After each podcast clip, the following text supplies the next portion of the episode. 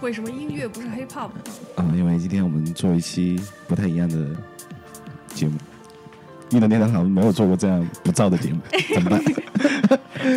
是不是一看就上期那个纯爱的就就是啊，哎呦哎呦嗯对对，对，你现在俩为哎什么最在最使眼近色风格有点不太一样了，嗯，因为多了个人，哎，对，主要在是最近主要是因为这个人，这个应该是人怎么讲？这嘉个宾不这是个嘉老宾朋嗯友，这个老老朋朋友友，对因为这位改了老我朋友们的看画风。 是，然后带领我们走上很文艺的路 线，我是走上人生巅峰了哟。对，所以说我们今天就请到马老师来聊聊我们之前，我们后面会开始陆续的铺马老师的节目，嗯，马老师在我们电台做了一期专栏性的节目，对，嗯马老师给介绍一下吧，这个专栏名字叫什么？嗯，好的，嗯那那我们还没有个自我介绍哎，哦，对啊，对，大家好，我是赛，我是马老师，大家好，我是静。我是君君。我是我爸。嗯我是曾老师。好了，那马老师对我就来吧开始跟大家介绍一下这个新的专栏类的节目叫什么，它叫有度学社。嗯，有度学社是什么意思有呢？度给学大家社说，一大家下。听起来感觉怎样？这个名字？好喽，自己想的喽， 好的喽，对这啊是，好了喽。各种炫酷屌炸天。嗯，其实有度学社呢，还是简单一点儿说，就是一个不太关于设计类的节目，是一个嗯偏向于文艺类的一个专栏。嗯嗯，那有度学社呢，呃，我觉得和之前如果说艺能电台的主节目比起来，呃，有度学社比较偏重于去深剖一个话题，就是把一个话题反过来正过去的去去讲。嗯，对，马老师这个意思就是我们之前节目都没有深度，嗯啊我们就这么肤浅，是的，所以需要马老师来。不是我，我是我也没有，我也没有这样做。我是觉得，因为以前来艺能电台做节目的，呃，我不知道别人会怎样。我每次来，我就拿就是一摞纸过来，对，每次马老师之前大家听到马老师节目，基本上他是准备了很多东西，包括对，录日本那几期的时候，还专门带了食物来，呃食食食物实体的食物物品，对不是不是吃的这个台啊。长普通话这对对一年半多了，一点长进都没有。所以说就还挺认真，而且讲的东西也非常的深刻。嗯，因为我其实也是怕自己会忘，就是到，嗯因为我是在脑子里的东西就是比较散，而且就是一种一片一片的东西。我如果不写下来的话，我我讲完了，可能我会觉得，哎，怎么这么重要的东西没讲？然后那些次要的东西，反正讲了好多。对，这画风上从我们主节目的插科打诨的有一点点的这种感觉转化更文艺的，到你的这个、嗯对，可能会有一点把时间更更多的放到呃讲一点儿，我觉得是稍微重要一点的东西吧，嗯就是个人的那些情怀啊，个人的那些想法感触可能会稍稍微少一点。嗯，所以，所以这个节目其实是带着比较重的马老师个人的对印记印记在上面的，嗯以及风格嗯对风格。马老师抢了那个台长的工作，然后这个专栏呢，就是是马老师一个人，然后嗯对对对，台长就下我岗我了我在边边上给他们操作设备的，一个技术工人。对，台长就变成瞬音间响师瞬间就变成了音效 师。嗯马老师，那你觉得有度学社它的受众人体，你想让什么样的听众去听你的节目呢？嗯，我其实倒没有说一个特定的受众群体嗯是谁，我觉得只要哎我们节目一抛，大家看了这个题目啊，看了这个标题，觉得感兴趣，都可以去听。嗯那伊能电台以前的节目，呃，我我个人觉得啊，可能对设计不感兴趣的人。会不太愿意去听这嗯种节目，它是一但个有的人会说比较觉得听不金懂或砖者的一个，对我觉得是专业性有一点专业性强比较，强。嗯对，门槛比较高，我们对，那我我 那我是想做一个对，就是门槛儿比较低的一个节目。马 老师可以在互砍，我觉得风格很很有趣哈。 对，那个有度学社，马老师的有度学社其实也算是电台的一次新尝试吧。你看对之前我们有那个东京分舵，已经做了好多期了，然后现在也在筹划上海分舵，其实都是算是艺能电台的那个专栏。然后马老师这个有度学社呢，其实我们在尝试一个新的一个形式，也就是说像美剧一样，我们按季出，嗯，然后一年呢，但是就是比美剧要好了，人家一年一季，我们一年两季。 然后马老师可以大概说一下，说后面我们可能新节目会在就是十一月份就跟大家见面，嗯然后能不能跟大家说一下这一季大会大概会讲一些一季主要是讲一些什么样的内容呢？呃，可以，嗯但是给大家留个悬这样念吧，我嗯先给大家讲一讲有毒学社。好，就是什么是有毒学社对。其实当时想这个名字的时候，也是大家在一起想了好久。对，嗯就是有一天晚上，我也不知道从哪儿来了一点想法，就突然想出来一个一灵个感对一个有度，嗯然后哎后来觉得有度还缺一点什么，后来又加上一个学社。那我们的度呢，呃，不是那个那个度，就是一度两度那个温度的度，我们的度是渡江渡海的那个度。嗯，因为我觉得加上三点水，有一点怎么说呢，就是呃，可以体现出一种过程。当你做什么事情，你需要经过这个过程才能达到哪儿。嗯呃，还有就是我们这个社也不是社会的社，我们的社呢是宿舍的社，嗯是屋舍的舍，那它就像一个小空间。嗯，那这个节目呢会大概怎么样发？这个节目大概是会，呃，每期三十分钟，呃，大概每一季呢会，也现在也不太确定，可能根据节目的内容，八期、十期、十二期都有可能。嗯、就是这么的随意啊，对，因因为为跟着跟着美剧的风格，就是边边录边播，对对，边录边播，然后对嗯。如果说效果不好，就直接卡掉了。马老师在这儿了哈，嗯你干嘛呀？那我觉得节再就是节目的内容了，节目的内容就是偏向于生活当中的一些东西，嗯，呃，当然也包括设计。呃，其实因为我是设计师出身，就是看设计、聊设计、听设计，周围朋友都是设计师，这个反正就是挺烦的。呃，倒也不是说挺烦， 我就是觉得缺失了一些东西。嗯，对，我觉得设计师不能整天就对很对没有生活的感对觉就的，盯在对设计嗯上。对，呃，然后呢，这个节目，呃，我跟大家说一些关键词，可能大家对这个节目会讲什么还没有一个概念。它，嗯、会跟艺术有关，会跟生活里面的各种东西有关，跟杂货有关，跟饮食有关，跟阅读有关，跟旅行有关，跟历史有关。嗯基本上就很全了。对，对，嗯，所以所以我们。呃，第不是，等一下，等一 这你个要呢嗯你？要说什么？ 我我要说，我要说那，那我们第一季的话，马老师会给我们介绍什么东西呢？那第一季的话，呃，我会讲跟杂志有关的那些文化事，嗯也有一些，呃，怎么讲呢？其实我先说一下为什么第一期做这个吧，嗯因为这段时间呢，我首先关注杂志方面的东西也比较多，然后另外也加上自己也在正在着手做一本自己的小刊物，嗯，嗯，然后呃跟大家聊起来，然后我出口闭口就是杂志杂志杂志怎么样？那后来台长就跟我说，哎，要马老师第一期做杂志吧，我们就做杂志，OK，杂志那就这样。嗯呃，我其实为什么就是对杂志有这份情怀呢？其实我这个要稍微讲一下，啊嗯，因为我可能是从小的一个一点经历，我小时候就是杂志迷。呃，那会儿其实你接触东西的那个途径不像今天这样广，嗯我对们没有嗯电视上也没有那么多资源，而且呢，我们没有没有网，没有 Internet。那以前就是你想看一点东西，你只有通过杂志，而且那杂志彩页还特别少，嗯，就是一页两页的东西。对，嗯然后暴露年纪了。对对对。 那另外一点就是我呢，又是平面设计出身，嗯呃，那平面设计里面有一个领域叫 editorial design，嗯呃，其实也也也主要就是包括设计、排版，然后印刷这些东西。嗯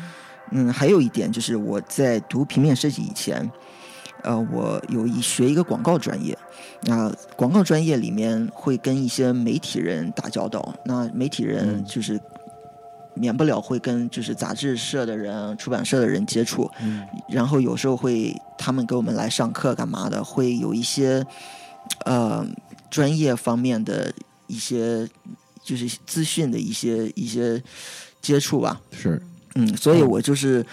呃集合了以上三个方面，因为每一个方面有自己对杂志的一个理解，嗯呃，我就把这三个方面结合到一起，然后把一些人啊、一些关于杂志的事啊，呃，整理了一下，然后跟大家分享分享。嗯嗯这个作为平面设计师，我觉得杂志真的是可以改变一个人的命运，就在这个地方。虽然我不是走这个 editorial design 这个方向，但是我之所以会想学平面设计，其实很大一个原因就是因为在高中时期看了一本那个卡地亚自己出的一本杂志，虽然是那种 lecture 相关的这种嗯、呃内容的杂志，但是确实能哦够是不是就爱上了？对就爱上了，觉得原来还有这样的情感表达。但是你现在也卖不，起啊。 要有梦想， 要有哎梦想那。我插一个相对轻松的问题，你们小时候或者以前都常看什么杂志？哦，科幻类杂志《奥秘》嗯奥秘。我小时候看体育的比较多，体育呢？家里比如对说，啊，然后就嗯喜欢买那个什么叫体育周刊啊还是什么的，体坛周报啊，体坛周报对，然后中间还有小海报，然后贴在家里，是吧？就是对贾森基德啊，然后迈克尔乔丹呐、然后嗯啊就跑偏了，接接着说。还有什么当代歌坛啊，对有没有人看读者文章？哦，有有有有有有有有，哇！还有还有嗯好久没有青听到这个词了青什读么者文摘那个阶段更早，对对对然后还有个叫《青年周刊》，对对对对对这啊嗯俩对，那俩那啊我个都知音是同 意那个对，知音，嗯还喜欢特别喜欢买读者的那个什么季刊还是年刊的，但是都是精选。嗯其实，其实我是觉得啊，就是你青少年时代读什么杂志，基本就决定了你长大以后对是你什么长大以人后吗会是一嗯个什么类型的人呃。，对，哦难怪我这所么以喜欢船长宇宙，，哎，你为什么要戴着墨镜？因为比光较太帅晃了，哦哦我对是紫色，我以为你是来自于宇宙。对，你看，原来在在 studio 在大本营那烂地方都没有接受阳光的这种洗礼的机会，对吧？是烂地方，马老师，那其实其实马老师你呃，就是答应跟我们一起做节目，也算是有那么几番波折。嗯，感觉因为哦之不不前、不我觉得“波折”这个词还没有波没有折那么啊严没有重 啊。波折 了，没有就是波折，没有感觉分分合有合。 有了几个小起伏，因为之前嗯就是马老师大概跟我们说他在做那个呃一个选物的一个杂志，大概说了有半年了，然不是后不是他的，不是我们之间的波折，是他自己，哦是他对自己的，马老师自己对他做做了了一些，先推出去，就比如说聊到全推到马说老师说这身上个事儿，然后已经说很久了，说哎呀，马老师来，哎不行，然后一段时还间没又有去准备日本啊好了，对，然后待会儿时间又去台湾了，反正就人都是到处飞的，也抓不住，现在终于抓住了，就赶紧的啊，对。赶对对对，赶紧的。嗯马老师觉得，就是用电台这种形式去来讲述你自己的嗯所学所知的话，你觉得这种形式为什么喜欢这种形式呢？因为我我文笔不好，我写的写东西不 行，然后对自己声音特别自信是吗？对自己声音，其实我对自己声音也没有特别自信，但是但是我朋友跟我说，你声音其实没有那么难听，就可以入门就行比了。对台对长好听多可以了。，对我觉得是可以听得下去， 所以 说。我的也不差呀，那台长这普通话我们啊都听见那别的方式连也不行，就是别的也不行，所以说还是通过电台，我觉得还还 OK。谁说脸谁说脸不不行啊啊？很好，对对的，我们这个打造这个过程中，不是绝对你说，你说在全方座的面。颜值除了台长比较 low，为什么要这样？哎，为什么就开始互相伤害了 呢？同归于尽吗？要没有回到马 老师，回到马老师这边。马老师还在就是 跟笑屁呀、你，啊 不要互相伤害了。马老师，那哎你觉得就是呃呃，能不能再给我们多讲一下你为什么想要自己做《选物》这个杂志呢？唉，玄物这个杂志说来其话哎实长了真 的是真的。 为什么要先尝淡一口气？钱烧的，好了，那那我现 在逼就不得已了。我那我首先讲一下选物。嗯，我当时呢，其实跟很多很多朋友在谈起这个这个事儿，我说我现在在做一本杂志是关于选物的，啊然后我朋友跟我说，就问我，哎，什么是什选么是物？选物？对，是什么是选物？后来我就觉得，那既然大家都问什么是选物，我就更有必要去做这个东西了。嗯，那选物最早呢，这个概念，我觉得可能是日本人先有的，因为日本之前有一个学科叫考线学，它的创始人是金河次郎。嗯那呃，考线学又是什么呢？考线学简单简单一点说，就是把现实当中的一切事物作为你考察研究的对象。它和我们做设计的那个 research 又不一样。那我们做设计的 research 是，你带着一个目的，你去研究，对嗯就你对找，对你一定要有目的性。嗯，考现学是没有目的的研究周围的一切事物。那岂不就是是很对很一切庞东杂西的都一个学？好奇的一个心态去研啊哎究吗。，对，是，对对对，可以说是有一点好奇的心态。比如说，呃，我们现在桌子上有围着我们有大概六五六五六个人，嗯那我们每一个人的食指的宽度可能都不一样。嗯那考现学就是会做一个有一点像统计了，就是去统计那整个这个城市，比如说多少岁的男的这个你的食指的宽度是多少，你的大拇指的宽度是多少，然后把这些数据记下来，然后也没有目的，我就是把这个数据记下来，就存到那儿，一个记录的工作吗？对，就是一个记录的工作那。他有呃研究说，就是往回找原因吗？有这种方面的研究吗？他也没有找原因，只是做一个统计。嗯为什么去做这个统计呢？嗯，没有原因嘛。闲得啊 慌的，我再我再打一个比方，就是日本当时比较喜欢做陶嘛，因为陶器在日本也比较蛮流行的，嗯，嗯，陶器啊、瓷器啊。然后金河次郎就去调查这个碗，看看这个陶器、瓷器那些破的，就是破就是破碎的那些碗，它的那个裂纹、裂痕是在哪个地方产生的比较多，然后它是怎么样碎、怎么样破的。嗯，然后就把它都画成了草图，就集合起来，然后呢，也是放到那儿也没事儿了，就做完这个 research 就搁到那儿了。后来又去调查像人的鞋子啊哪里会破洞，然后呢人的裤子哪个地方会补补丁，就是把所有的这些数据整合起来。嗯、那再说完了它，然后我后来又发现一点就是评测，我们现在中国国内也好，美国也好，其实世界各个国家的一些杂志，尤其是卖电器的杂志、卖汽车的杂志，总会评测它，就是把各种数据，呃，画成一个表格罗列出来去评测。那其实，呃，最早做评测的也是也是日本的一些一些媒体和杂志。然后他们当时也是怎么讲呢？就是不仅仅是评测电子产品，我们可以把生活当中所有的事物拿过来去做一些像性能啊、外观啊，这然后价格之类的一些比较。嗯，呃，这个这两点呢，我觉得后来就影响了日本人对物品的一种认知，对一种认知。嗯，然后他们就是，嗯，会，尤其是一些人，一些著著名的编辑也好，一些有名的人也好，他们就会，呃，出一本书，然后这本书里面就讲他在过去的二十年里，然后用过的一百件东西，也其实当然这一百件东西是他选出来的，呃，然后就把这一百件东西的。比如说它的商品名是什么，它的价格是多少，它在哪里买的，然后后来再讲一讲他的一些历史背景，以及包括他自己使用的一些感受。嗯，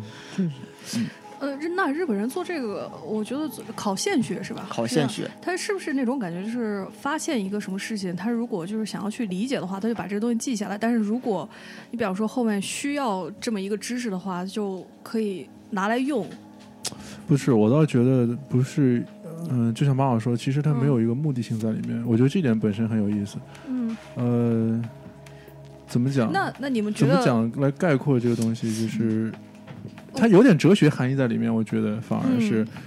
呃，因为你没有目的地去嗯研究一个东西，而单纯的是把它客观的记录陈述下来。嗯来吗？嗯对，好像就像是一个你对现实的一个描述。嗯那这个描述本身有没有目的不重要，嗯但他看重的是这个描述的过程，或者是描述出来的一个结果。嗯。我觉得这种客观性其实本身很有意思。那你比方说，这个人在做考现学的时候，他描述的时候，他是什么样的心情呢？呃，其实因为考现学当时是金河次郎先，他先创立了这个学科。那考现学如果说发展到今天，可能有一点不一样。嗯呃，我打个比方，以前呢有一有这么一个 project 是深泽直人和 Jasper Morris 还有柳宗理，是那个 Super Normal 是吧？对，，是 Super Normal，、他们就是把现实生活当中日本的那些最简单、最普通，但是最 long lasting 的那些 object 选到一起，然后大家一起去去观察、去讨论。嗯呃，这个其实就是考现学发展到选物的一个一个怎么讲一个过一程个，一个也不算是一个过程，就是一个结果。嗯，嗯，然后后来呢，又去年我记得有一个杂货展，然后我也我也有去杂货展，也是由深泽直人，然后他作为最主要的一个人，然后又网罗了这么一堆杂货店的这个。这个主理人也好，呃，设计师也好，让他们去选择一些他们觉得有必要选出来让大家再去回味的东西。嗯其实我觉得选物今天可以用两重定义去定义它。第一是，它是让给怎么讲，就是一，就是有一点恋物癖，嗯就是让全民去去了解这个物品，然后都跟它一一样，就是产生这种恋物癖的心理。对，那第二重呃第二重意思是，呃，那现在有一些商业运作跟选物结合到一起，比如说我的东我做了一个什么东西，或者说我有什么商品不错，那我就去找一些设计师，然后跟我说，跟他说在在媒体上去说这个商品我在用，然后我觉得怎么样，就有一点像呃设计体验之类的东西。嗯，因为 Super Normal 那个之前你去看我，没有看过，看过报道，嗯，然后以前我是很少看文字的，嗯然后一说到深泽直人，我就看了一下就开那始篇看报文字道，了然后结果开始看图，没有，我一开始看的图，嗯就像马老师说，选的全是那种生活中很常见的东西，嗯一个牛奶瓶，嗯然后一个我牛奶瓶的印象很深刻，当时我看完那个东西之后，就是平时以前家里面你要订酸奶，很嗯嗯订酸奶的话就是那种瓶子，，常见嗯的然后我就想这什么玩意儿，这没有任何设计在里面，那后种来我就我就过跳过去了，然后后来过段时间再往回翻的时候，才知道哦是这个意思。他们是研究说为什么这个东西可以做到 timeless，嗯啊、可以一直延续下来，没有任不用任何有变化。那说明它是一个很很完整的一个一个设计的，添添一点很多，减一点可能太少这种感觉。嗯，那日本的考现学，它算是一个呃，就是以一般都是一个人一个人去做这件事情，还是有那么一个集体，有那么一个组织类的，还是这是已经日本人的一个文化了？嗯，我觉得现在来讲可以说是一个文化，他们有一种文化叫全民杂货。哦，呃，他们其实你看，在日本每一家店，你不论是你卖服装也好，你卖汽车也好，你卖电器也好，它可能总会有一个位置，它会放一些小的杂货，嗯那个叫就是我们美国人叫 accessory 嘛。嗯我们去服装店也好，配件嗯它对它总有一个 section 是放这些 accessory 的。嗯其实，嗯、这就跟日本人为什么喜欢杂货有关了。嗯现在国内那种书店里面开始。就有一块小区域划出来卖那些小东西的话，是跟他们学的吗？还是呃，我觉得会受影响，嗯嗯，学这个东西不能直接太直白的去说是学的，但是中国人以前就是做做经营，真的是就是我们是从计划经济那会儿转过来的，因为我小时候还是计划经济时代，嗯你买东西都不可以你自己去拿的，你都要这样，那个售货员帮我拿一下你那个身后二层架子上拿一个什么，我看一下，啊，后来那个售货员就拿给你了，拿给你，你要不喜欢再再换另一个。嗯你要看三个东西还不买，然后那售货员就不开 心了。嗯，真的你们没有体验过吗？小时有候有过，我现在还能想象，就是后面一排大架子，然对啊后你对啊就只能隔着人看嗯，然后对，是你的，看这就比较懵逼了，就没有对体我验现过在是正吗在努力回想曾经是否有这么一你 看天。，我们我们这些都是八几年的老老 干部了，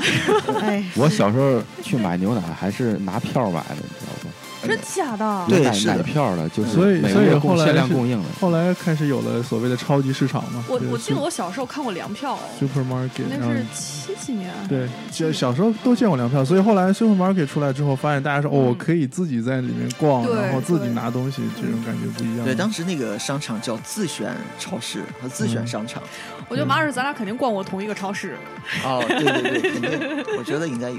应该是嗯有。那那就是日本的这种选物店多吗？日本的选物店可以说是遍布大街小巷。并不了解想象。嗯是嗯，那你觉得中国就是日本呢？是算你走过这么多地方，嗯就是呃 每一个，国多家不敢说，多 OK，哎，你你走过走过一些地方一，些地 方。要考究一点。你走过走过呃这些地方，然后发现呃，就是除了日本的选物店，那其他国家有没有选物店？其他国家也有，嗯美国也有，嗯洛杉矶也有很多，嗯，其实包括中国也有很多。其那实你现觉得在，每一个地方它有什么样的不一样的地方呢？嗯，我觉得每一个地方不一样，也就是说跟当地人的品味不太一样，就是嗯当地人的品味就决定了他选的东西会是怎样的。哎，嗯讲讲这个吧，我想我很感兴趣，就是各地有什么区别？呃，欧美国家其实总的来讲，它选物店里面陈列的东西差不太多，嗯然后跟日韩有一个很明显的一个偏差。嗯那中国又又不太一样。嗯那我先讲一讲日本的，就是日本会选一些比较过于精致的东西。那欧美国家它可能会选一些比较 organic，但是又有一点手作感的东西。啊嗯，讲究这个东西，对，那中国的选物店呢是这样，因为中国选物店它既对日韩有一些崇尚，它又崇尚欧美的东西，它东西比较杂。嗯，对，就是凡是国外的都是好的，对这对这对，是中国人的心理。嗯，这有意思啊。那马老师，我就想问，这个那个现在给你看这三个，一个是那个一个小勺，可能放盐什么的，然后一小碗儿，然后那边是放蜂蜜，嗯然后还有一个花瓶儿。这个我就是在美国的一家算是选物店买的吧，在波特兰。嗯然后当时走进去的话，我发现就是还是有很多美国人也喜欢这种东西的，但是我觉得整体风格的话，其实很嗯很亚洲，或者是偏一些美国乡村的。我觉得这个还好吧，这个蜂蜜那这个个还好啊呃，对蜂蜜这个还还好挺美式的。其实对怎么讲？如果说，其实可能在我眼里的亚洲和你眼里的亚洲又又不不一样，一样嗯每个人眼里的亚洲又不一样。嗯因为我美国的选物店是赚了很多，嗯我一看就知道这个是美国选物店的东西。 然后呃走进日本的选物店，啊，一看就是日嗯就是日日本本的韩国选物店的东西。嗯有没有那种情况，就是假设这是个美国人的店，嗯但是他喜欢亚洲的东西，嗯然后他选他有，还真有，他那个味道跟日本人自己选的那个味道又不一样。对，又啊不一样。嗯对就是对在 Echo Park 那边有一个叫叫，我记得叫什么来着？呃，叫 Uniform 还是什么？叫好像是叫，我记不清他名字叫什么了。嗯他是一个美国人的选物店，嗯然后这个人是个日本粉，他所有东西都是从日本去挑的，嗯然后拿过来以后，你还是一看是一个美国人的选物店。哦，嗯那他对亚洲的理解跟咱们对亚洲理解不嗯一样。那马老师，你知不知道那个 Venice Beach 那边有那个 TGS，我不知道那家店，但是对对对 Venice Beach 我经常有去，就是我没有昨天留意去的那个地方，嗯那个好像就是一个日本的全屋店，哦，里这是边咱们上次去过，没也错是没啊，错没错我知它有很多道。那种就是小的方巾啊，嗯然后那种花纹、嗯纹理，一看就是日本的，然后很多厨具什么都是日本的。对，对，那嗯，个店的陈设什么的也很有。那对家对那家店的老板好像是日本人，应该是日本人我跟他聊过一下是对对，他好像是日本人。哦，我可能有应该看去，过我有在书上见到过，我没有去过就那是它家里店。面那个穿过它前面的店面，再往里面深处走，有一个有陶瓷，比较高的一个陈列的地方，中间有个小花园，嗯里面有很多一个格子一个格子的一些嗯艺术家的作品。嗯，我们下次可以去看一下。嗯，它里面是不是有一把铜的勺子叫 Lue，就 L U E 那个牌子，这是黄铜的，有很多呃黄铜的。它里面有黑色就铸铁，有一也点有黄铜。这个不是黄铜，但是有一点像这个色泽的那些东西。它它那儿有偏什么，就是木头的，然后铸铁黑色的，然后也有黄铜的，嗯什么都有还有。一些茶壶也，对对对对，嗯那应该是日本。那中国的选物店是什么样的呢？中国因为玄物这个概念刚刚开始，嗯然后大家现在有些人还不太理解，其实他做的那事这件事的本身其实就是在选物，嗯但是他还没有找到一个确切的词去讲，哎，我现在是在做什么。嗯可能有人就说，哎，我在做一个杂货店，嗯，但是你做杂货店，并不是说你什么东西好卖你就拿来卖，嗯而是你是是觉得什么东西好，你喜欢什么东西嗯去拿来卖。我我我想起来以前在国内见到过一个店是，我也忘了名字，但是里面很杂很杂，它里面就是稍微带一点设计感的东西它都有，嗯呃，有比较好的那种呃瓶瓶罐罐儿有嗯有见过，然后还有那种特别烂的是拿那个铁艺吧，应该是就是拿嗯铁钉窝了一个小人儿啊什么，就连那种东西都有，嗯然后我就觉得，就是整个店就是没有一个统一的风格。就比如说你之前讲的日本的小店，它有它是偏木，它是偏偏金属的，然后可能它有一块区域专门是拿来做陶瓷的。嗯国内当时我看那个店就是，呃，没有自己的一个方向吧。嗯他他可能是觉得店主觉得什么好，就拿来、嗯就拿来摆了。嗯因为我这个倒是觉得呢，国内毕竟物质上还是跟欧美国家有很大的差距。嗯欧美国家是你喜欢什么，你就可以找到它的货源，嗯然后用用一个很公道的价格拿到一个批发价，然后去卖。那国内呢，你要拿到那个货源的话，你最后上架的那个价格可能会离谱了。对比较离谱了。嗯呃，还有一点就是中国人毕竟出国还要签证嘛，嗯那像日本人他会经常来我们这儿 flea market 去淘东西，然后一整车的往回运。哦，嗯所以说，在日本，它的各种选物店，它分得很细，它有像像叫就专做英国古道具的商店，古嗯道具就是其实叫 vintage，就是我们说的那个嗯 flea market 上见到那些东西。嗯它它的古道具店分英系的，然后分法系的，嗯然后又分美国系的。哦嗯哦然后美国系它还又分一种，又叫 American Rag 那种感觉，就是有一点，呃，没因为美国没有太久的历史，嗯它可能从 rag 是什么破衣烂衫吗？对嗯有一点破衣烂衫的那种感觉，哦然后又有一点就是，呃，怎么讲六七十年代流美浪美生国活那的那些东种西的感觉吗对，呃是不是像那个，就是有点像吉普赛人那种那种，还是说、呃，吉普对有一些是做嬉皮的，有一些，哦，或者波西米亚风那种？嗯嗯，然后还有一些做美国军品的，就是专门哦做军品 military 的，嗯嗯对，那个是嗯二战那些。对，然后还有做日本民艺的。嗯然后又有做那个比较现代的设计师风格的店，嗯，嗯，嗯，就是它风格跨度很大，然讲的好后想去哦，然后呢，呃，自己的定位也很清晰，嗯，嗯我觉得设计师都会练物，对，嗯，是个我不知道平面设计师嗯哼嗯是什么感 觉，我我觉得，就马老师是平面设计师嘛，这个他对算一你个代你表怎。么感觉就是说的像你别不是平面设计师一样？ 不不，我我最近也在也在非告这个问题，哎但是我觉得有有一些有两个比较 extreme 的情况，就是有一些设计师极度恋物，嗯像我自己也算是一个恋物的一个人，嗯但是有一些设计师平，尤其是平面设计师，又极度的嗯、呃断舍离，嗯就什么都不要，嗯就是就纯白的空的嗯就好，嗯，啊就保持了一种非常对非常这这对倒是极简的这风倒格是，对，就好像对好像有这种人，所以说我们要选物嘛，嗯不是说那种无限制的去练物，嗯就是说你要把你最喜欢的东西留下来，对。嗯就那那么几件，东西不多说，到但是很精，对，说到这个，其实有些时候你去一家店里面，呃那个选物，比如说选物的店里面，然后你觉得哇，什么都好看，这这些东西摆在一起都特别好看。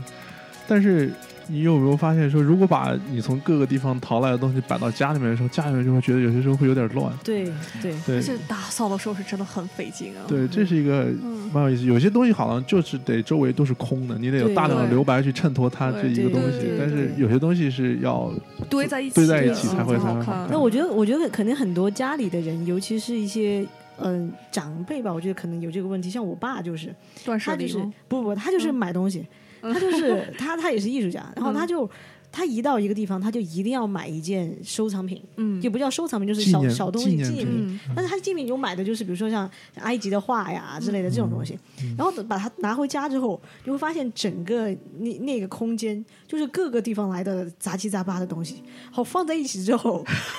很不和谐。很 很就是觉得很奇怪，就觉得，诶，这个怎么怎么从埃及一下就跳到了加勒比，怎么又跳回了迪士尼，怎么又又来了？就这种很 很奇怪的感没觉有，反没而有就一个统一的风其实格吗对对对对我就是我听你讲你爸买东西的这个感受，我突然又想到了一点，我就爸是 不是不是，我是怎么想的？就是你爸买东西是不注重目的性和功利性呃，，对对，就是这个。其实我今天也想再讲一点关于这个问题，就是嗯功利性和目的性的问题，哎嗯哎，为什么要对着我讲？因为。因 为你很功利，好，那马老师接着说。就是我呢，突为什么说是要讲到这儿呢？因为我们这期节目，就是这一季节目啊，不仅是这一季，就是包括这个专栏，嗯要做一些像刚刚我开头要说的文艺类的节目。嗯那我是怎么理解“文艺”这个字的？ 嗯，那呃我对文艺的理解，其实就是没有功利性的去做的事情，嗯没有目的性的去做的事情。嗯，现在其实，在国内一谈文艺这两个字，大家都有点嗤之以鼻，就觉得说太做作。是拿来卖的，对，是拿是来已卖经的，是这样一个了吗哦标签。对嗯，那我是我是怎么听就是文艺这两个字，我是怎么理解呢？我觉得文艺这个字呢，如果说你放到古代，你如果说文艺这个字呢，就是说你放到古代，它其实就是叫文人嘛，以前。嗯嗯那文人就是写写文章，然后做做诗，然后四十九对画画画。嗯但是琴，但是呢，只做文章的人不能叫文人。嗯那古代的定义是你你除了写文章以外，嗯，你一定要对生活有追求，嗯，哎，这个好嗯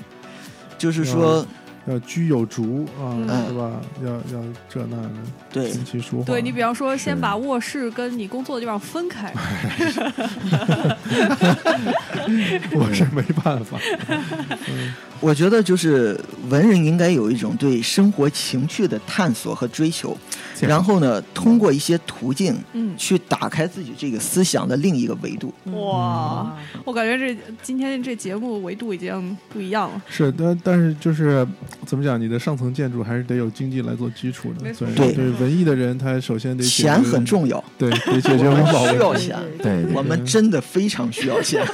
听到了没？大家听众，这是个暗示是吧？这个是一个发自内心、肺腑之言，你知道吗电台的哦呼 声，电台 不光电台需要钱，马老师也需要钱。但是呢，就是追求钱的这个目 的，不能作为终极目的。对对对，是的，是的，嗯就是你除了钱以外，你要还有一个比钱更高的一个追求。对对对对，是的，是的。对嗯那个经济追基求础是基础嘛，嗯，对对你追求的是上层建筑，对对对，有人说呢，就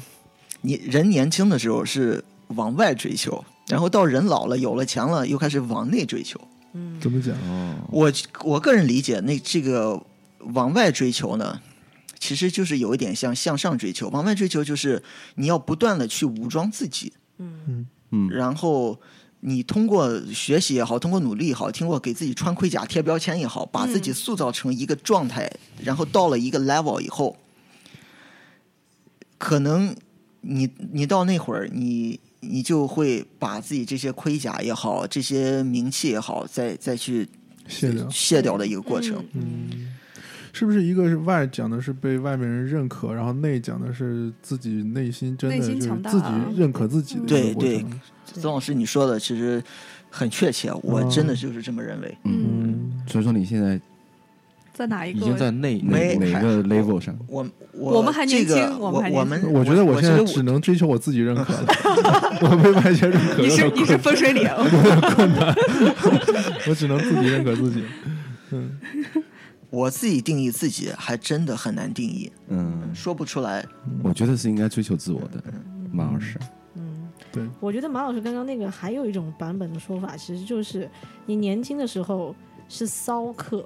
就是这个意思，不是不是那个骚，是就是指的是你比较。就是表现自己、表达自己的一种注重，然后过了一定年龄之后，就变成了墨客，就是回到了把所有的颜色都抛开，就回到了墨本来的颜色。嗯就是像我们这种，就是就是你做了很多花花彩彩的东西，但是你会发现，你最后黑色的东西还是最经典的一个。回归到最本质的你嘛。对对对啊，就跟不一样的烟 火，烟火散去后就是黑色的天空，你不要什么事儿都指望你自己身对啊上，你还很年轻啊！啊嗯，现在就是不一样的烟火，最棒。嗯，真是我们要怎么接？不不要接了好吧？突然害怕，一下子安静，你哪来的自信？挺好，就追求自己内心的那种认可就好。 对对他对他也在追求自我认可，现在对对，只是不是通过那么文艺的方式。其实我觉得文艺呢，就像我再强调一句啊，就是真的不是说对，你读书就算文艺，或者说你画画也好，你旅行也好，不是说这些形式上的东西。嗯，文艺就是生活当中要为了自己的兴趣去追求。嗯嗯，是就包括你说你看书吧，那有些人看书，我是为了考试去读书的，我是为了考个级啊，考个什么证啊，考个资格资格认证书什么的，嗯这个是功利性太强。呃，这个就是对我来讲，在我的定义里面，就是这种目的性太强的读书，不能称作是文艺。嗯，哎，那这么说的话，考现学极其文艺啊，嗯他不带不带那个，我突然回回想起你说的那个，他不带目的性的吗？对，对吧？我想说一句，就是文艺可能现在还跟一个词儿叫情怀连接起来，嗯情怀这个词好像也被炒的有点儿对有点过了，过现了在。嗯但其实我觉得文艺真的就是一种情怀，嗯就是那种你，嗯，因为现在就社会比较浮躁的话，大家尤其是年轻人都要往前冲，就把这个人生当成一个赛道，生怕自己哪天落后了一点儿。嗯但其实偶尔的时候，你真的还是需要稍微静下心来，然后就去追求一点自己想做的事、有兴趣的事，或者说是稍微放松一下、放缓一下，我觉得是有必要的。你知道我突然想起是什么事儿吗？就对是对之前我小时候看一本书叫《苏菲的世界》，嗯它里面它是本就是比较浅显的那个哲学类的书，然后它讲的是这个呃人怎么样保持自己的敏感度。嗯他做了个比喻说，呃，你刚出生的时候是个孩子，对周围新鲜事物都都是保持很呃很好奇的一个状态，嗯说所以这时候你是在呃一只兔子毛的顶端。然后你随着年龄的增长，你会慢慢往下滑，滑嗯到底的时候，你就会觉得说，呃，好像生活就变得很无趣了。明今天菜多少钱一斤啊？什么就类似这种。所以他讲的是，我觉得文艺这方面其实就是说，你一直保持自己在那个毛的顶端，你对一直对嗯一直对周围的事情保保持很敏感，对。嗯然后加上情怀，指的是你在很长一段时间做同样一件事情，但是你仍然保持那个敏感度。嗯，所以在座的各位对设计都是有情怀的呀。对啊，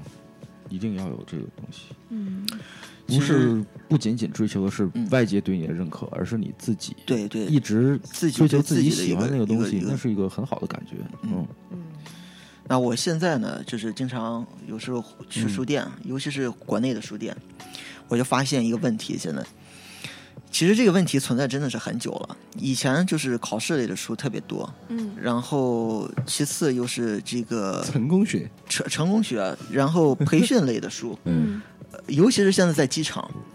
嗯，火车站、车站，马一云进门全部都是成功学。马云到处都是马云，对，先赚一个亿，先这一对，因为你从这个书，就是书店里面罗列的这些东西，你就能看出来当普世今价值嘛。当今社会的人的需求是什么？我觉得有点王悲朔哀。，王朔不是说过吗？成功是什么？成功不就是被一帮傻逼知道你是谁吗？这是原话，对嗯，我觉得挺有意思的。嗯，我我高中时期我好想成功啊！我高我高中时期的那 你已经个成功了。那个高中时期的班主任就是一个狂热的成功学迷，嗯他就会怎么给讲一帮十五六岁的高中孩子，十六七岁吧，嗯放各种你不知名的那种人的成功学的那种讲座 video，知名的那种 video，我现在依旧记不到。我现在记得印象最深的就是有一个人在电视上就说，我年轻的时候我就是靠打工，我就说我一定要买上宝马、奔驰给我姐看，然后我之后我就成功了，我就卖了好多好多钱，然后给我姐看，我买了宝马、奔驰，我就成功了。这个现在回想一下挺可怕的，你给一帮青春期正在处事的孩子们说，你买宝马、奔驰你就成功了，嗯这件事情是相当可怕的一件事情。我觉得价值观嗯这是价嗯值观的一种很错误的灌输。我觉得这个事情，我觉得真的是就扯到马老师刚刚说的这个问题，就是这种这种有没有办法用选物的哲学 把 apply 到这种事情上，让大家有所改观呢？然后我就在想，如果要做教育的话，如如何做到就是能给大家讲，你们是可能是需要不断的完善自己的内心强大，但是呢，又要知道这个现这个现实是多么的可怕，怎样就是去平衡这 Balance 二者？嗯， 好难哦，特别是国内的朋友们上学这么累，我觉得有一个例子就挺好的啊，嗯就是我觉得其实异能做的就不错。哎哎哎呦哎哎呦，哎其实，真的没有在打广告啊。我我真的是没有在打广告，因为有时候跟那次跟彬彬在那嗯聊，然后彬彬说，呃，说了句什么，哎，现在有那么多反，要要那么多反干嘛？呦我妈呀！ 这句话是假的，假的， 本来要的是吧？ 后来就说我们要的是真正对设计感兴趣的人，我们不在于这个粉多粉少，我们要哪怕就一个粉，然后他对设计有一定的这个执着，那我们要的是这种人。嗯所以说，不过刀一直是这样，真的是宁缺毋滥。对啊我对们也嗯是宁这缺样，毋我滥不要说那个那个量有多少，而要说哪怕量不多，但是这个人然后都很精，然后对大家对都很怎么讲呢？就有是有理想有愿望，是 对，所像以我这个们大群大浪 淘沙，都删了几千人了都不行。 对啊，其实我们也不是说靠粉丝来嗯来撑着我们做这个事儿， 是嗯对吧？我们又不是为了火，对对吧？对我，但你我觉得你就是， 但是现在已经还算嗯还行，嗯嗯，但是我觉得其实也是一个很难的事情，也理解大家在外面就是能够这么有有很大大的功利心，它嗯确实也是一个非常非常现实的一个。现实就是这样子，你自己想要逃脱的话也没有办法。对嗯对，我突然想到我一个朋友，一个美国同学，他就是喜欢做平面设计，他就是做 print 嗯这个。做的也也挺好的嗯，但是呢，他就对商业的知识完全不感兴趣，嗯他也不想着怎么赚钱，嗯，他大学毕业之后，阿森毕业之后，他就去了明尼苏达的一家博物馆，嗯就当那个博物馆里面的那个做做就是 graphic 的东西的人。哦然后我就想说，就是那天我还在问，就说你，我就说这种钱多吗？其实真没什么钱，嗯就是可能月年薪不到五万吧，可能三四万美金，嗯就算是非常非常一般的一个一个工作。但是我说你这么有才，你这样做你不会觉得屈才吗？就是你嗯可以赚更多的钱。他说不啊，我觉得我现在日子很好，我日子够吃饭就行，但是我每天做着我特别想做的事情，嗯这个就是真的觉得就是就是把情怀到生活里面之后，就是一种态度，嗯这个就是很让人觉得了不起的事情。在美国行，对，真是在美国行，就在美国我行觉得只能对在美国发生这种事，你说你说 L A 有三四万的话，根本活不长啊！这受个不了，对，嗯，对。行吧？嗯，最后嗯啊最后这个结尾好沉重啊！不是，对，就是啊，不行。所以说，马老师，这节目最后来一个给大家打个广告呗。嗯，那总结陈述一下。嗯总结就是我们这档的节目呢，就是呃怎么没有讲你想象的那么燥，也没有那么的文艺。对，也没有那么文艺，也没有那么燥。那今天很多很多电台的节目都说，呃，呃就是有他有时候每一期，他不是每一期，他有时候会讲，哎，我们这期讲干货啊。嗯那我我我有时候看到这样节目，我就想，那你你这个节目你做了这么多期了，几十期了，难道都不是干货 难吗道？就不是干货 吗？那后来我就想了，我说我们这个节目呢。每一期都有干货，嗯嗯，所以我们就没有必要去强调每一期，呃，这期有干货啊，或者是什么？嗯，我觉得我们的每一期也是有干货的，对对，是的。对吧？我魔们女从奇妙夜也有干货。我们从来没有插科打诨 过，嗯你知道吗？不要笑，不要干笑。干的点不一样。呃，对对，干的点不一样。可能有些地方比较湿，但是有的地方还是挺干的，嗯，对吧？ 好，反正最后就是希望大家听我们的节目，然后当然了，我虽然说感兴趣的话题也很多，呃，但是从事过的行业毕竟也只有平面设计这一种。有时候讲杂志呢，毕竟说也没有在杂志社、出版社待过。嗯呃，如果说专业人士听了觉得有有见笑的地方，也请见笑。行，那嗯那这就最后再给马老师介绍一下，叫马老师这个专栏节目叫《有度学社》。哎，我想起来了，嗯，不是我们现在已经录了呃节目了吗？对，我可以剪一个 trailer 给大家听一听，哎，可以啊，嗯可以以啊，嗯嗯对，可以给大家到时候就放在这期节目目后面，放到后面，嗯嗯，哎或者说前面，一点点，哎对嗯那就看你心情了。提醒一下大家对。反正就跟大家再重复一遍，就是王老师节目叫《有度学嗯社》，然后我们第一期节目会在十一月的前两周，然后上线给大家试听一下。对大家给积极的反馈吧，我们对因为也在尝试这个新鲜的模式，还有新栏目的这种方法，嗯所以大家积极的去评论一下，我觉得比较好。嗯对认真评论，而不是那种水水的、湿湿的评论，不要，嗯我们要干干 的。嗯，然后我们的节目其实门槛儿比较低，说白了就是呢对，说白了是什么？就专业的那些词比较少，嗯，然后再加上呃，大家听了觉得都会觉得有用吧，是不会对说你学相对于我们主节目门槛这么高的话，你们是很难踏入到我们这个行业。嗯，是，行行吧，好的我们行，那就节这样目节目就这样，嗯好谢谢谢大大家听吧谢谢嗯拜拜。好，拜拜拜。拜。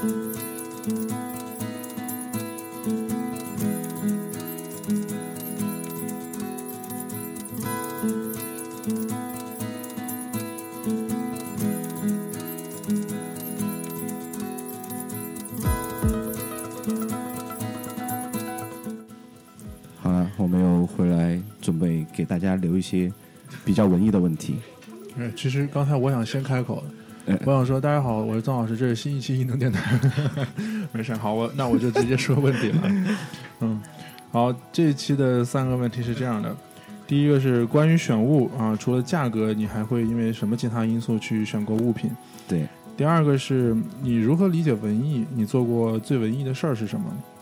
好，第三个问题是，嗯，我们也谈到了向内追求，那么你们认为的向内追求应该是嗯怎么做，然后去完成自我的认可？嗯，怎么追求内在的强大？对，好，这就是本期的三个问题。真的很直接。嗯，谢谢大家收听，这期新节目就这样，拜拜。拜拜。